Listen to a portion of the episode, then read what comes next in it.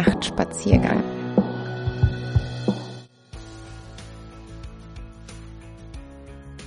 Hallo, herzlich willkommen zur zweiten Folge des Nachtspaziergangs.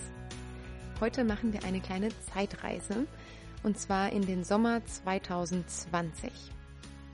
Corona hatte irgendwie sowas wie eine absurde Verschnaufpause und ich war das erste Mal seit relativ langer Zeit wieder in Berlin in meiner Wohnung. Ich liebe meine Wohnung. Meine Wohnung ist so meine Basis, mein kleines Selbstverwirklichungsparadies. Ganz gemütlich, mein Homeoffice natürlich mittlerweile auch, meine kulinarische Schmiede und vor allen Dingen meins. Wie man vielleicht im Hintergrund ab und an hört, ist die in Berlin-Neukölln und hier ist es ab und an laut.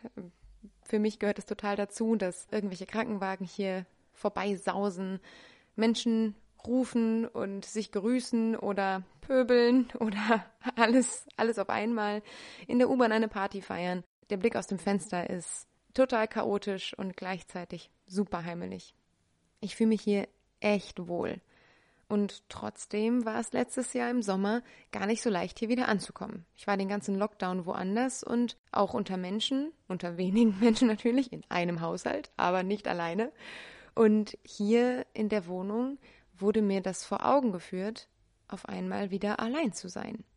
Und dann bin ich ganz viel rausgegangen. Ich war spazieren, ich war flanieren, ich habe mir schöne Dinge gegönnt, ich habe gelesen und das war eine so wundervoll ambivalente Erfahrung, hier wieder anzukommen, dass ich die direkt mal in den Text gegossen habe.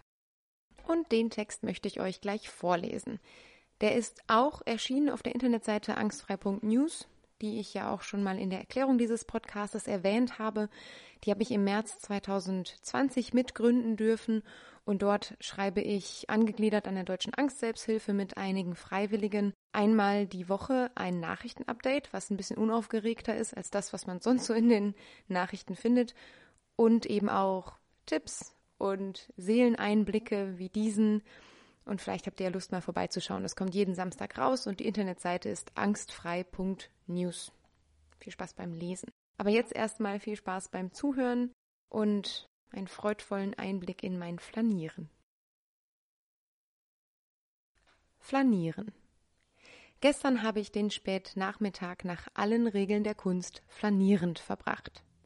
Wie die Menschen im 19. Jahrhundert machte ich mich nach einem eingeigelten Bürotag stadtfein, so dass ich mich mit mir zeigen konnte.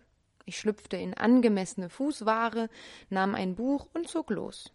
Gezielt, planlos und bewusst ohne Ziel denn das ist das Herz des Flanierens, ein genussvolles Schlendern mit unbedarften Momenten des Innehaltens. Ich betrachtete Menschen, Häuser, Begegnungen, den Himmel, das Wasser, die Stadt. Ich wählte Abzweigungen zufällig und ließ mich nach allen Regeln der Kunst fließen. Irgendwann fand ich mich am Kanal wieder, rechts von mir die Warschauer Brücke, links der Fernsehturm in der goldenen Stunde. Ich schwang mich gelenk über ein Geländer und nahm mit baumelnden Beinen auf der Metallkante zum Wasserplatz. Von dort flanierte ich in das Buch, das ich mit mir rumgetragen hatte. Seite um Seite schlenderte ich durch die Geschichte, und um mich herum blieb für einen Moment die Zeit stehen. Als ich irgendwann mal wieder hochsah, hatte sich der Himmel rosa gefärbt. Die Stadt lächelte wie eine Postkarte auf mich hernieder und sog mich wieder ein. Ich nahm das Buch und ließ mich führen. Von der nächsten grünen Ampel, von dem Geruch frisch gebackener Eiswaffeln und bekam sogar eine geschenkt, von der nächsten Ecke mit Aussicht auf Ruhe. Irgendwann merkte ich, dass mich das Lustwandeln auf den Heimweg geführt hatte. Ein Teil von mir wollte den Sommerabend nicht so richtig loslassen, noch auf das Tempelhofer Feld zum Sonnenuntergang, zu dieser Pizzeria, wo es immer so gut riecht, die Hängematte ans Wasser hängen. Der andere führte mich wieder mit einer ganz warmen Ruhe zurück nach Hause. Es gibt nichts zu verpassen. Ich hatte genug gesehen und gesellte mich mit mir selbst und dem Buch auf meinen Sessel. Als ich es am Abend schloss, war es ausgelesen, und plötzlich war die Welt so leer, dass es mich ganz traurig machte. Ich glaube, ich habe in diesem Moment den Unterschied zwischen einsam und Alleinsein ganz deutlich gespürt. Bewusstes, Achtsames Alleinsein kann ein Geschenk sein. Ich war mir lange nicht mehr so nah und sicher. Meine Gedanken waren in ihrem Flanieren sehr klar. Mit jedem Schritt sortierte ich etwas, ließ etwas kommen oder gehen und dazu diese Sommerstimmung und das Wissen, ich bin jetzt in diesem Moment nichts und niemandem verpflichtet außer mir selbst. Als ich aber das Buch geschlossen hatte, war es, als käme ich gerade vom Flanieren wieder in die wirkliche Welt. Dieser Übergang warf mich vom Alleinsein in die Einsamkeit. Morgen war in Sichtweite und ich hätte so gerne jemanden von heute erzählt. Stattdessen antworteten mir die knisternden Boxen meines Plattenspielers mit Stille. Auf einmal fühlte es sich nicht mehr an, als wäre ich freiwillig allein. Ist es eine aktive Entscheidung, Alleinsein oder Einsamkeit zu empfinden? Muss ich mich also nur dafür entscheiden, allein zu sein, anstatt einsam? Ich glaube, das wird dem Menschlichen in mir nicht gerecht. Ich entscheide nicht über meine Bedürfnisse und Austausch, Kontakt, Liebe gehören in jedem Fall dazu. Aber ich entscheide über den Ausschnitt aus der Realität, den ich wahrnehme. Und gestern Abend musste ich den Blick schon etwas weiten, um die Einsamkeit abzuschütteln.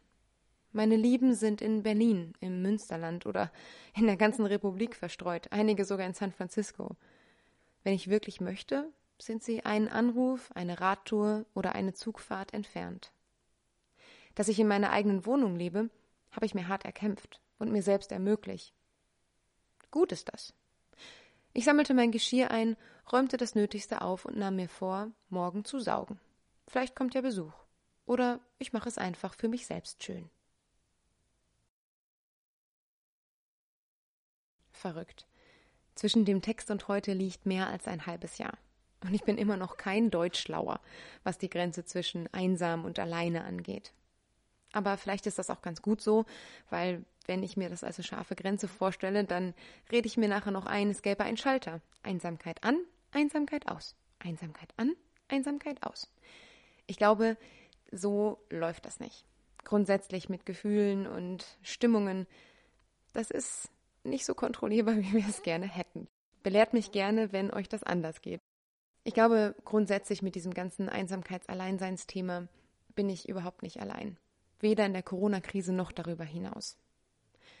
Und doch ist es irgendwie Teil der Sache, dass man sich mit dem Alleinsein nun mal allein fühlt. Und jetzt ist es eine sehr philosophische Frage, sich zu fragen, wenn andere sich auch allein fühlen, dieses gemeinsam einsam Ding, ist es dann Mehrsamkeit? Also sind wir dann vielleicht doch nicht einsam, weil wir ja gemeinsam einsam sind? Ich weiß es nicht. Und ich glaube auch nicht, dass man das irgendwie theoretisieren kann oder muss. Wichtig ist, was man fühlt. Und ich glaube, genauso wichtig ist auch, was man tut. Und zwar, was man für sich selbst tut. Es ist wichtig, das auch mal zu zelebrieren, mit sich alleine zu sein, wenn man das denn kann, neben Job, Familie, Job, Ehrenämtern und all den Dingen, die uns so beschäftigt halten im Kopf. Aber es tut gut. Ich erinnere mich daran an diesen Tag im Sommer, weil der mir auch total gut getan hat. Ich fand es so toll, mich einfach mal nett anzuziehen, mir ein Eis zu kaufen und den Tag den Tag sein zu lassen. Oder auch einfach ein Buch zu lesen. Was ein Luxus. Aber das erfordert halt, wirklich im Moment zu sein und wirklich dann auch genüsslich allein zu sein. Schön ist das. Vielleicht solltet ihr das auch mal ausprobieren. Man muss ja nicht immer direkt den ganzen Tag verbringen. Man kann auch morgens, gerade im Homeoffice, das ist ein Tipp von einer guten Freundin von mir, man kann morgens einfach zur Arbeit gehen, selbst wenn man im Homeoffice ist. Wenn man sich vornimmt, um neun Uhr am Schreibtisch zu sitzen, dann verlässt man um halb neun einfach mal kurz die Wohnung und fährt mit dem Fahrrad um den Block oder läuft um den Block, um dann um kurz vor neun pünktlich im Büro anzukommen. Und die Zeit kann man sich einfach mal schenken. Vielleicht nehmt ihr einen Kaffee mit oder ihr habt euren Lieblingsbarista, der sich auch über einen Takeaway freut in diesen Tagen. Und ihr lasst es euch einfach für einen kleinen Moment mal gut gehen. Alleine. Mit euch selbst. Weil ich bin mir sicher, ihr seid sehr gute Gesellschaft. Für andere, aber eben auch für euch selbst. Also, ich stelle mir vor, wie ihr jetzt alle morgens oder abends oder wann auch immer am Wochenende mit euch selber flanieren geht. Und ich finde das schön. Passt gut auf euch auf und genießt es. Ach ja, ich bin ja immer noch neu mit dieser Podcasterei. sagt mir doch mal, wie es euch gefallen hat und was ich vielleicht anders machen kann. Und falls ihr das noch nicht gemacht habt, freue ich mich natürlich auch, wenn ihr das Ganze hier abonniert oder kommentiert oder bewertet, was auch immer man so machen kann auf diesen ganzen Apps, weil dann hat der Podcast Chance von vielleicht noch eins, zwei, fünf anderen Menschen gehört zu werden. Aber dass ihr da seid, ist schon mal großartig. In diesem Sinne, bis zum nächsten Nachtspaziergang. Ich freue mich, mit euch durch die Gegend zu flanieren und durch den ein oder anderen Gedanken.